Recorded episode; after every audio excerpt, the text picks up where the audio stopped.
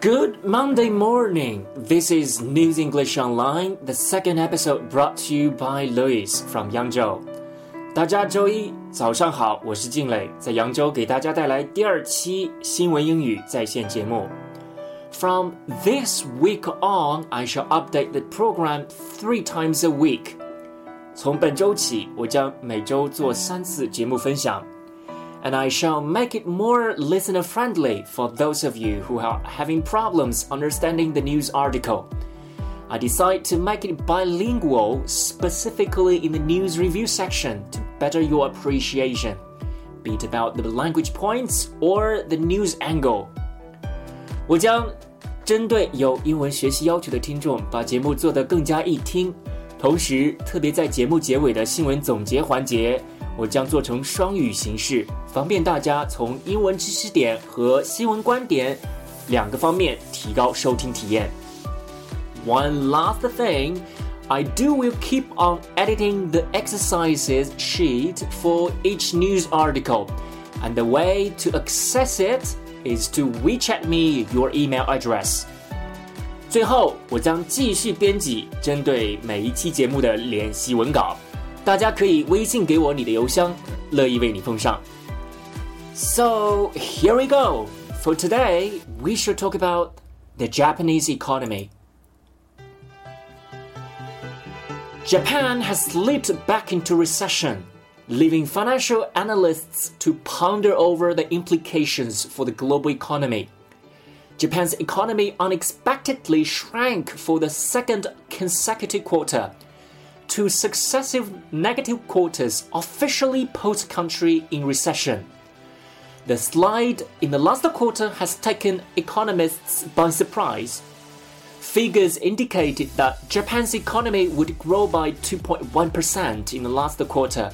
Instead, gross domestic product GDP fell by 1.6% between July and September. Many economists attribute the fall to April's increase in sales tax from 5 to 8%. Many Japanese consumers have tightened the purse strings and are simply not spending. World leaders are worried that Japan's slide back into recession could be ominous for the global economy. British leader David Cameron said the world was on the brink of a second economic disaster. He told reporters he saw red warning lights for the global economy because of international instability and uncertainty, and a slowing of growth in emerging markets, especially Brazil and China. Mr. Cameron said the problems were plain to see. He added, the Eurozone is teetering on the brink of a possible third recession, with high unemployment, falling growth, and the real risk of falling prices.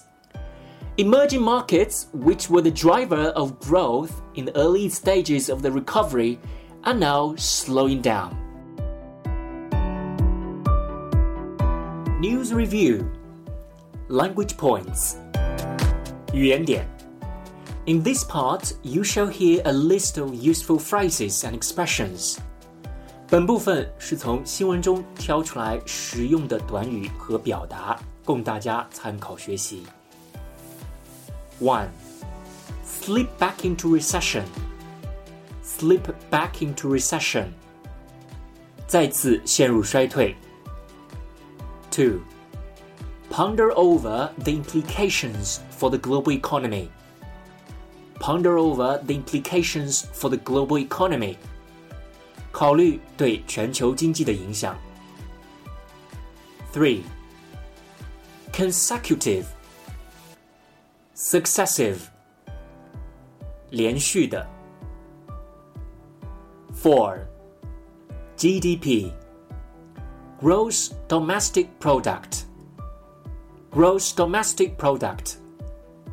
国内生产总值。GNP gross national product gross national product 国民生产总值 six attribute the fall to April's increase in sales tax attribute the fall to April's increase in sales tax.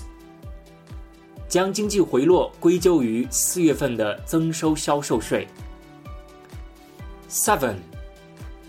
Tight their purse strings. Tight their purse strings. 勒紧裤腰带。 Eight. Be ominous for the global economy. Be ominous for the global economy. 预示全球经济形势凶多吉少。Nine. Emerging markets. Emerging markets. 新兴经济市场。Ten. Be teetering on the brink of. Be teetering on the brink of. 在边缘摇摇欲坠。That's all about the language points. Now we move on to next round, news angle. We're going to talk about the difference between GDP and GNP. 在这个环节，给大家带来一个非常简单的、明了的关于两个名词 GDP 和 GNP 之间的区分。 为了让大家更清晰的了解呢，I'm gonna present it in Chinese。假如有一家子妻子在家里种苹果，一年的产值是五千元；丈夫在外地卖馄饨，一年的产值是一万元。他们还有一间房屋出租给一个公司搞软件开发，一年的产值是十万元。那么这个家庭的家名生产总值 GNP（Gross National Product） 就是丈夫和妻子的生产总值之和，也就是一万五千元。这个家庭的家内生产总值 GDP（Gross Domestic Product） 就是这个妻子和那个公司的生产总值之和，也就是十万五千元。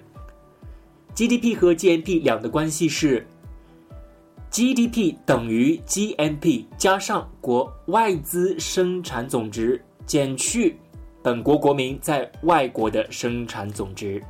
在上述例子中，那个家庭的 GDP 等于一万五千元加上十万元去掉一万元，也就是十万五千元。GDP 和 GNP 究竟哪个比较能够真实的反映一国国民的生活水平呢？那当然是 GNP。GNP 是本国国民生产的总产值，当然比 GDP 反映的要真实一些。外资在该国的产值再大。也不是该国的外资在该国内，就像一个人肚子里的用塑料膜密封好的一个蛋糕。这个蛋糕虽然在这个人肚子里，但是不属于这个人。还拿上面例子来说，真正能反映那个家庭生活水平的数据是一万五千元，而不是十万五千元。那个软件开发公司的产值再高，也和这个家庭无关。所以说，在 GDP 和 GNP 两个核算方法中。要想选择一个能够比较真实反映国民生活水平的方法，应该选择 GNP。So that's the end of today's program。这就是本期节目的全部内容。See you guys on Wednesday。大家周三见。